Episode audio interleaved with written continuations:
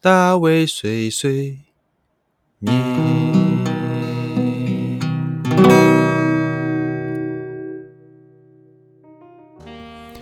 Hello，大家好，欢迎来到大卫碎碎念，我是大卫。哦，今天的内容哦，我有稍微做了一下笔记啊。为什么呢？因为我觉得今天讲的内容可能稍微比较有一些经验，然后想要分享给大家。呃，同样这只是一个经验分享啦，但是因为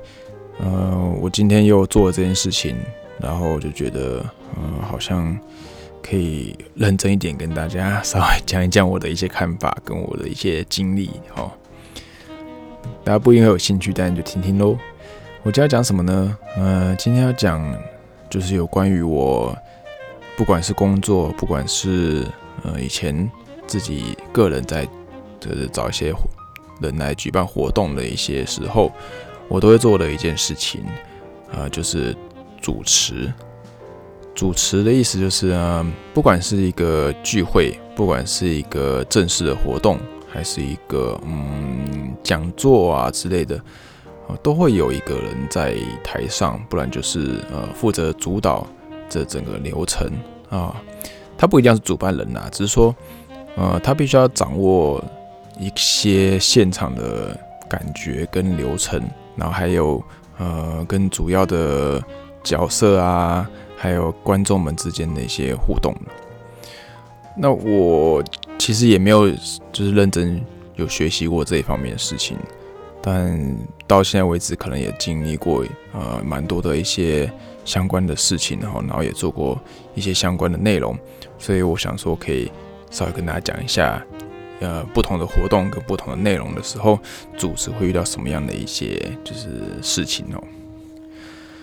好，那诶简单来讲，就是从我呃一开始算是。自己有在举办一些小型的活动的时候啊，因毕竟自己主办人嘛，然后啊，请大家来参加，就是说交流的活动。那大家就是刚来的，互相不认识啊，就必须要有人在上面负责带他们去 认识彼此嘛。那时候就比较像是一种团康类型的主持哈。那团康类型的主持要干什么呢？就是 呃，ice broken，就是要让大家呃一开始先破冰。破冰之后，大家就可以开始有一点点的互动。那等到到中间过后之后，其实大家都会很自然的开始互相聊天，互相就是交流。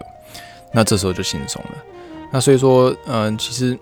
在这种类型的活动的时候，主持必须要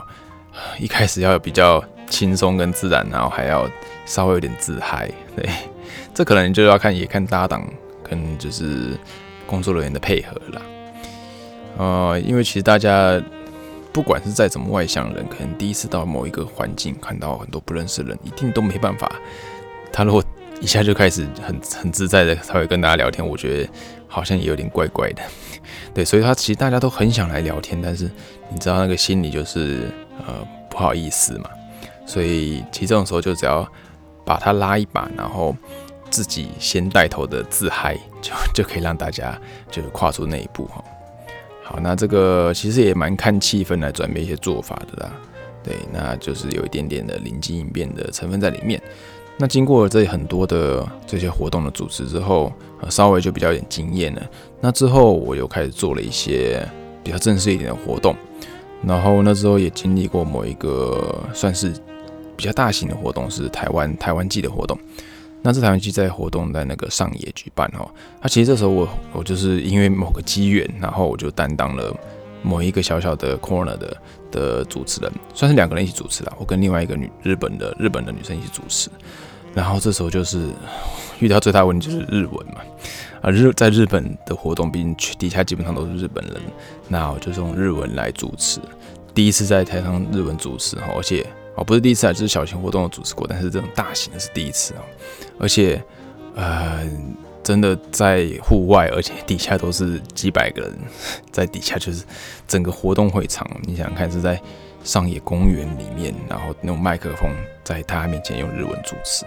好，那时候真的非常紧张。那，我觉得这种时候的主持，其实最主要就是要清楚这个流程，然后完成每一个。很主要的 point 嘛，因为你已经上去，其实我那时候是去带一个活动，带个游戏，那游戏规则就不能忘记啊，或者是呃发奖品就不能忘了过程啊之类的。那这个地方就只要地方不要忘记，你就不会出包啦。那你可能讲的不是很好，那也就差强人意喽。对，那这地方是这种活动的时候比较注意那个流程哈。再就像是一些比较像访谈的，像我今天其实就是刚好有举办一个活动，那这个活动里面有一个访谈的部分，就是要这个跟表演者呃稍微有一些对谈。那当然准备好题目，也准备好要跟他们聊什么，他们也都知道我们要问他什么东西。但毕竟基本上受访者这些出演者，其实每一个团体的个性也不太一样，有些团体比较放得开，比较自在。那我上次就有访问到。呃，我问的问题，但是好像好像没有人要回答我，就是我不知道，就他好像很很不知道该回答什么，然后我就会觉得 有点尴尬，那我还帮忙接下去之类的，所以这也是要看受访者，然后稍微调整你的做法啦。你有时候可以很很自在，然后 open 的跟他们聊一些东西，但如果真的遇到比较呃内向或是比较木讷的对象的话，你可能就只能够稳稳的，至少不要让。气氛完全僵掉这样子，所以这个也要看这个受访者然后做调整。那我觉得最好的方法就是丢出一些一些小小的、小小的问题，让他们团员们之间能够互相，就是哎，那个那他上次这样做的时候，你有什么想法之类的？那另外一个团员就会接下去，因为他们大家其实跟彼此比较熟，那大家只是在台上可能比较生疏一点，但他其实只要让他们互相。讲对方的事情，那他们都可以讲得很开心。那这种气氛其实也是，然后我觉得主持最开心、最能、最希望能看到的地方，因为这样你就不用去担心气氛会冷掉的这种这种事情哦。所以如果能丢出一些些小小的呃让他们能互动的内容的话，就会让这个过程能够更自然。好，那再来就是刚刚那种比较。轻松的对谈，那还有是比较认真的哦。我曾经有一次也是呃，因为有些有个机会，然后主持到了一个叫做树林生老师，这个日本的非常非常有名的漫画家，这个树林生老师的这个主持的活动啊。树林生老师哦，大家可能可以去 Google 一下，真的是他就是画像是 GTO 啊，或是画呃金田一，然后还有一个叫做神之林，就是这几些。漫画的作者就是这个老师啊，然后主持这件事情我真的非常非常的，就是很错啦，因为这么大的大咖，然后要在台湾，然后帮他做一些翻译，然后还要问他一些问题，我光是觉得问他问题我就觉得怕问错哈，但还好他就是非常非常的友善，然后也也很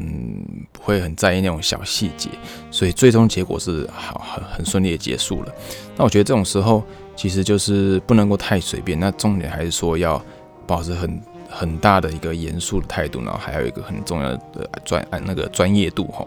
你不能够像像其他的时候，你要突然随便问一个问题给他，那他怎么办？他没办法现场回答出来，你之后可能就会被干掉到死。对，那所以说你要完全照着就是脚本上的的内容走，稍微稍微可以呃轻松的。和闲聊一点点，但是你绝对不能够突然问一个上面没有写的问题，对，那这样子，呃，他可能就会很傻眼这样。然后任何时候，我都就要保持一种，就是老师是最大的，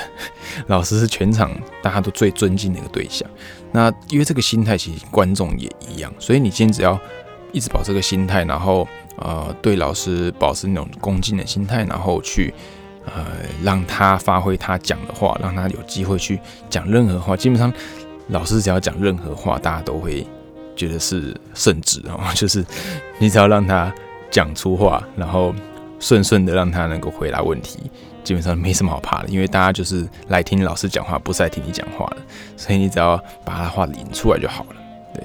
好，那我觉得这个也是一个非常非常有趣的经验啊。还有一个就是 比较，嘛，这个就无可奈何了。我有一次是。刚好去见那个伙伴的咖啡厅，他们开幕活动去那边，然后突然就是下午的下午要开幕嘛，可能三四点左右开幕活动，然后我中午到了，就中午就说就被说你要不要来主持一下，因为没有找主持人，好，然后对，就在两个小时两三个小时之前，然后叫我去主持，OK，然后。当然我后来是就是直接就说好，因为毕竟那个场子其实呃，我是觉得还还可以可以应付啦。然后呃也也算是都蛮多自己人在现场，所以我也算是呃有办法去迎接这种这种就是突然的这种挑战。那我觉得这个就没什么好讲的，因为嗯太突然，所以你根本也没有什么特别要做准备，你只能就是确定好流程，然后确定呃对象或者来宾，你就是也要跟来宾打个招呼，然后呃稍微让这个场合比较就是完全完全是很陌生了。那稍微有一点点的打招呼，或者是已经稍微有点了解这个内容的话，就会呃比较没那么紧张。然后接下来剩下的就真的是。呃，见灵机一变哦，因为呃，一定会有很多东西是你没有准备到的，然后嗯，到时候你就会发现，搞不好整个活动也没有，大家也没有准备好，因为毕竟你想想看，他们没有找好主持人的这种情况，代表说还有很多东西没有准备好。好，没关系，那这种时候就是一样是把我这个来宾来宾该就是该上台该做的事情，然后记者该拍的东西，然后该问的问题，只要问完了，其他东西就是。啊，真的是随机应变。例如说啊，那个突然突然这个呃，他要什么饮料给给那个记者拍，那你可能就要马上去处理这件事情，或是你就要马上就哎，那不好意思，请大家稍等一下之类。反正就是任何任何情况，你就轻松的去呃应变，可能就比较不会有问题发生啊。以上是几个我几种类型呢，就是呃我自己有经历过的，然后呃当然真的真的不是。不是什么很很厉害的一些过程，因为有很多呃，我觉得自己都做的没有很好，那其实事后都还要一直在反省，才会有办法下次能够不会忘记这些做的不好的地方。然后我觉得也是可能呃，也很感谢有这些机会啦。那其实我还有几个，就是我现在想到，我就是未来会想要做的，但是还没机会做到的，就是我会想要尝试看看的。有一个是，有一个是就是。尾牙的主持，我觉得能够做尾牙主持，就是还蛮还蛮屌的哦。我印象中我哥好像做过，那就是因为他在那个之前的公司里面，然后可能大家就是会投票选谁来当主持嘛。那我不知道为什么他就上了。那我后来想想看，其实他为什么会有办法做主持这件事情？呃，我觉得尾牙主持有一个很重要的点，就是感觉尺度要够高，就是你不能怕怕丢脸，因为你在你在。啊，其实基本上我刚刚前面讲的，你在完全认识的人面前做主持，其实很轻松嘛，因为毕竟大家认识你。那另外一方，另外一个过程就是你在完全不认识人面前做主持，其实你也有另外一个很很很单纯的一个面对的方式。反正就大家不认识你，就是要把你自己分内事情做好就好了。那我觉得我要组织是一个介于两者之间的一个 一种场合。大家是同事，然后你在同事面前，其实大家互相认识。有些同事你不是非常认识，但是你也知道彼此。那也有些就是完全不认识的人，所以这个是一个非常杂的一个场合。那要能够呃跨越这种很杂的场合的挑战，真的我觉得就你就是不要想太多，然后只要够嗨，然后把那个一些装扮就是做的尺度做到最高，你就会很顺利的度过。那我觉得我哥是真的能够 做到这件事情的。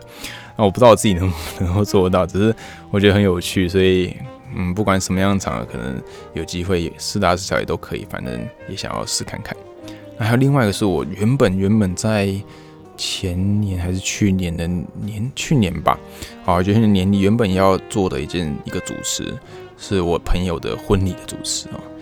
哦，婚礼主持为什么会找我？因为那对那对那个结婚的这个新人，他们是。算是因为我的关系，然后有互相认识到，而且他们是台湾跟日本的的这个一对一对夫妻哈。那所以婚礼主持基本上那一场婚礼原本是要用日文跟中文双双语主持，所以他们就找到想到我这样子。但后来因为呃婚礼的会场，然后也有也有准备这个会讲日文的主持人，好厉害。然后而且我也就是有些其他事情，就后来就没去了，结果那堂主持就没有主持到。我那时候原本要做这件事情之前，我是蛮蛮算是蛮兴奋的，因为觉得哇，婚礼主持没有做过，而且又是用日文。我通常去参加婚礼，然后看那些主持，他们都是啊一些讲话会比较 感动啊，或是或就是用一些比较呃稍微稍微有一点点轻的这个呃语气来讲这些过程之类。我不知道，就是你要进入另外一种有一点稍微一种演戏的感觉，我觉得这个也是蛮有趣的。然后呃，没做过事情，我就自己觉得就会觉得很想要做看看这样子。但是上次没有没有机会做到，我不知道之后会不会有机会啦。对，那个婚礼主持哈。